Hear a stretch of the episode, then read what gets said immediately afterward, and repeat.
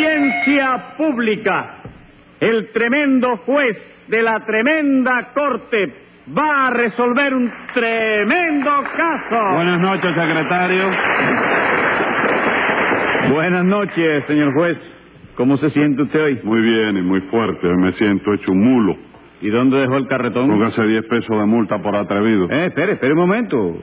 Que usted está interpretando mal mi pregunta. ¿Cómo que la estoy interpretando mal? Sí, yo le iba a preguntar que dónde dejó... Entonces bórrese los 10 pesos que le puse por atrevido. Muchas gracias. Póngase 20 por embustero. Pero óigame, señor juez. No me diga Óigame. nada porque yo lo conozco usted muy Oh. bien. Y vamos al trabajo, que es lo que interesa. ¿Qué caso tenemos hoy? Un hurto. ¿En qué consiste ese hurto? En un peninsular al que le robaron la cartera con 15 pesos dentro. Dentro del peninsular, No dentro de la cartera. Los 15 pesos estaban dentro de la cartera. ¿dónde se lo robaron? En una agencia de colocaciones. ¿Quién se la robó? El propio dueño de la agencia. ¿Qué cosa es el robado? Jardinero. Pues llámelos complicado en ese jardinericidio. Enseguida, señor juez. Luz María Nananina. Así como todos los días. Rudecindo Caldeiro y Escoviña. José Candelario Tres Patines. ¡A la reja! Bueno, ya estamos todos aquí, ¿no es eso? Perdóneme, déjeme ver. Nananina está aquí, Rulecindo, yo, tú, el secretario.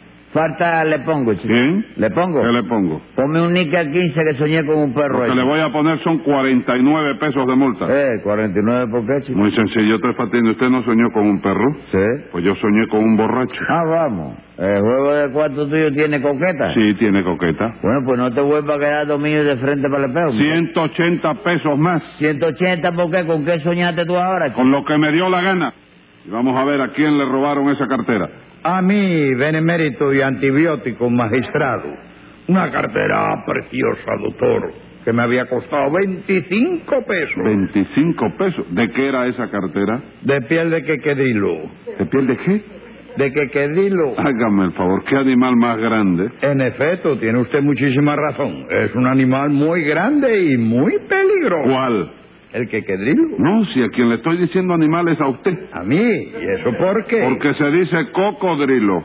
Ah, es cucudrilo, ¿no? Claro, chico, no discuta bobería. La misma frase te lo está diciendo, chico. ¿Cómo que lo está diciendo? Sí, porque cocodrilo es una palabra compuesta de coco y de drilo, ¿no es eso? Sí. Pues mira, a ver, cocodrilo vive en el agua y por eso eh, el agua está ahí, ¿Dónde? ahí en el coco.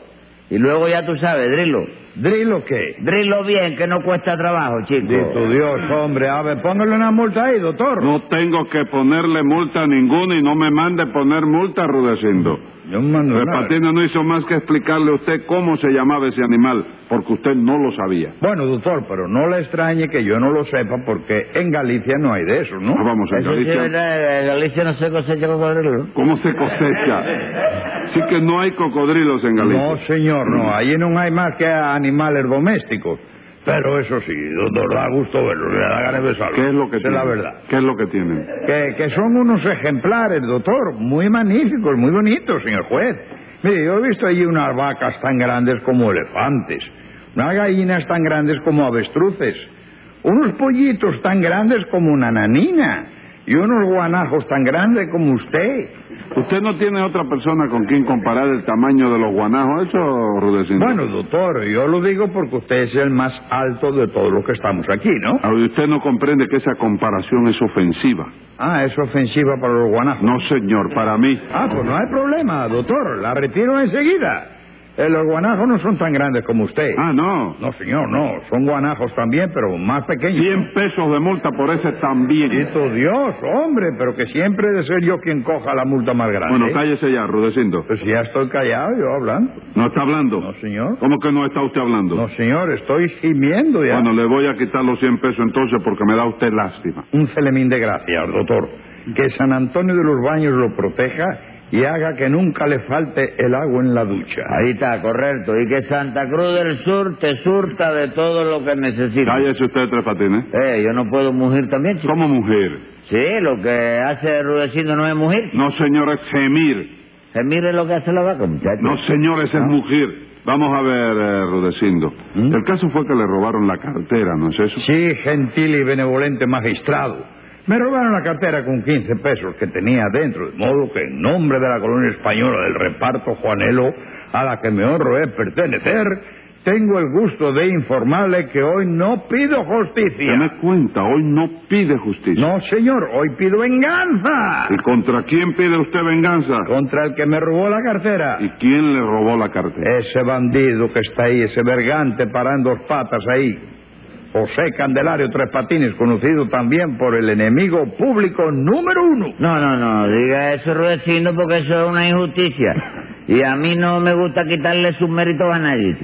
Yo, si acaso, seré el enemigo público número dos. Ah, sí, entonces, ¿quién es el número uno? Chico, mamita, la verdad. Ah, con su Sí. mamita, ¿no? Dígame una cosa, Tres Patines. Su mamita no lo regaña por venir al juzgado todos los días. Bueno, sí y no. ¿Cómo que sí no? Sí, porque ella dice que eso de venir a la corte todos los días está muy feo. Ah, vamos, ella dice que está muy feo, ¿verdad? Sí, pero luego dice que más feo está tú y vienes todos los días también. 100 pesos de multa. Pero oye, me ven acá. 100 pesos de multa. Lo mismo 100, eh. Sí, lo mismo 100, ¿no lo yo? Sí, no, es la ¿O quiere frase. que le ponga No, yo 100? creí que era otra parada. Ah. Rudecindo, dice usted que fue Tres Patines el que le quitó su cartera, ¿verdad? Sí, señor. Fui a su agencia de colocaciones y me la robó. Yo, no te pongas a decir eso, chico, que luego el juez se figura que es verdad y me condena, chico.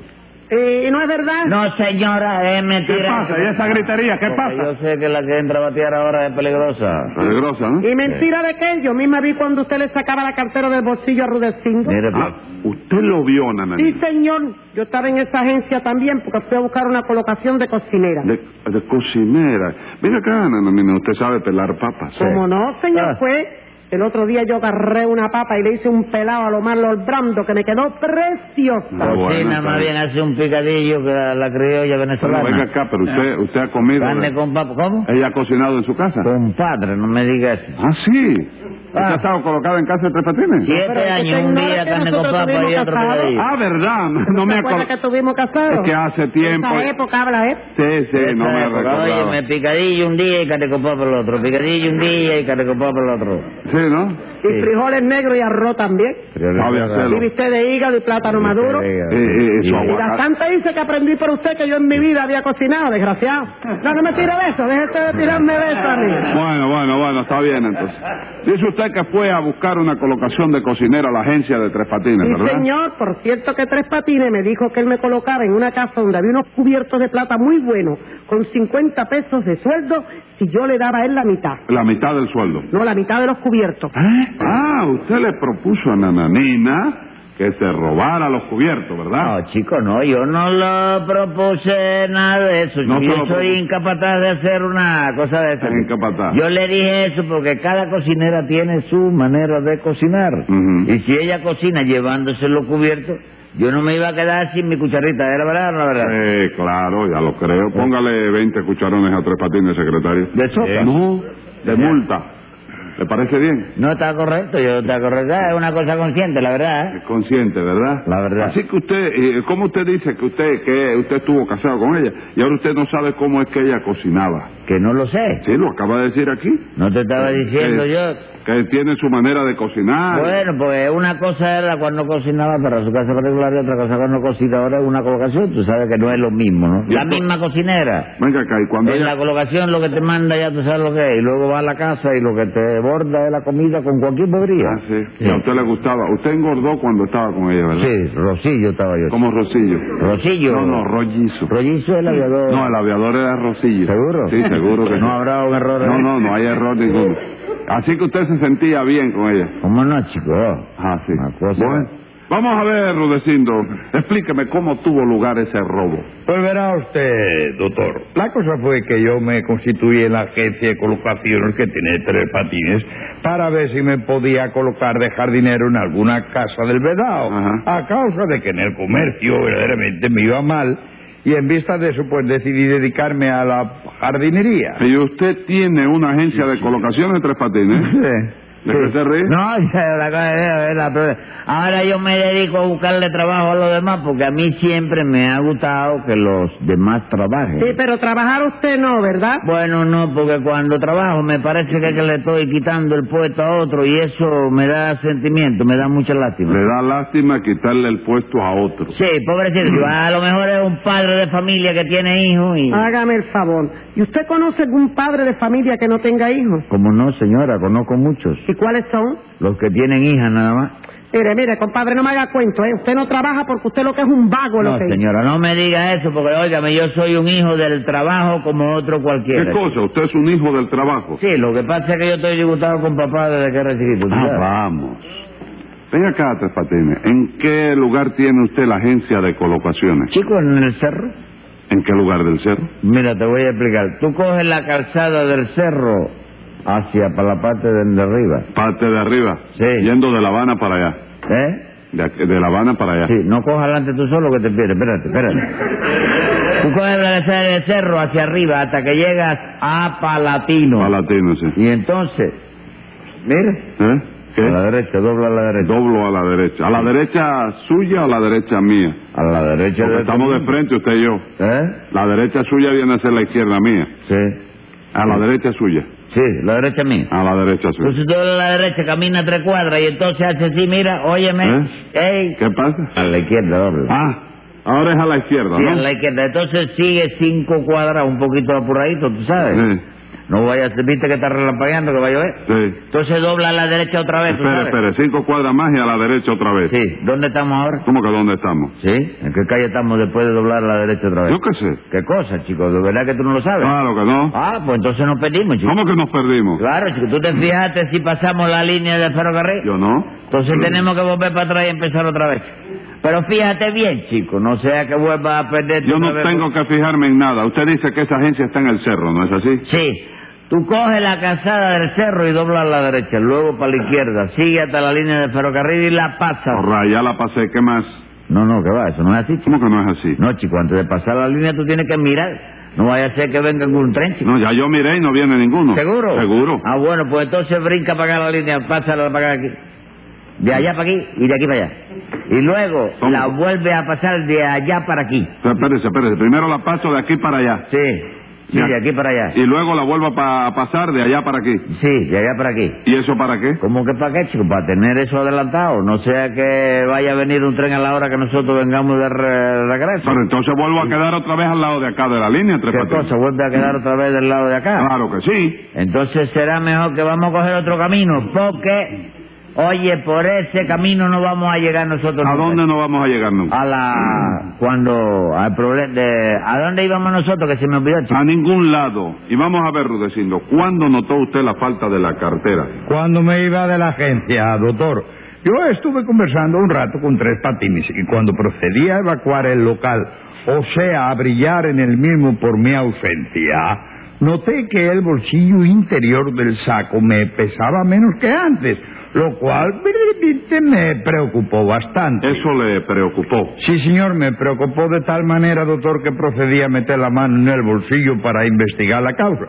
Y efectivamente, doctor, me habían volado la cartera con los 15 pesos que guardaba dentro. ¿Y usted vio cuando Tres Patines se la quitaban, Sí, Nananina? señor. Nada de que me lo dijeron ni que yo me confundí, porque lo vi bien clarito. ¿Qué fue lo que usted vio clarito, doña? Usted le metía la mano en el bolsillo de Rudecindo. ¿Y qué hacía usted mirando por el bolsillo de Rudecindo? Explique esto No, inmediatamente. Tres Patines. Nananina no tiene que explicar nada. Ah, ¿no? No, señor. Usted es el que tiene que explicar por qué le quitó la cartera a Rudecindo. Bueno, yo se la quité porque creí que con eso le estaba haciendo un favor a ¿Cómo él. un favor? Sí, porque Rudecindo llegó a la agencia y me preguntó, ¿tienes usted alguna plaza de jardinero? Entonces yo le contesté, no, chico, lo único que tengo en este momento es una plaza de albañil.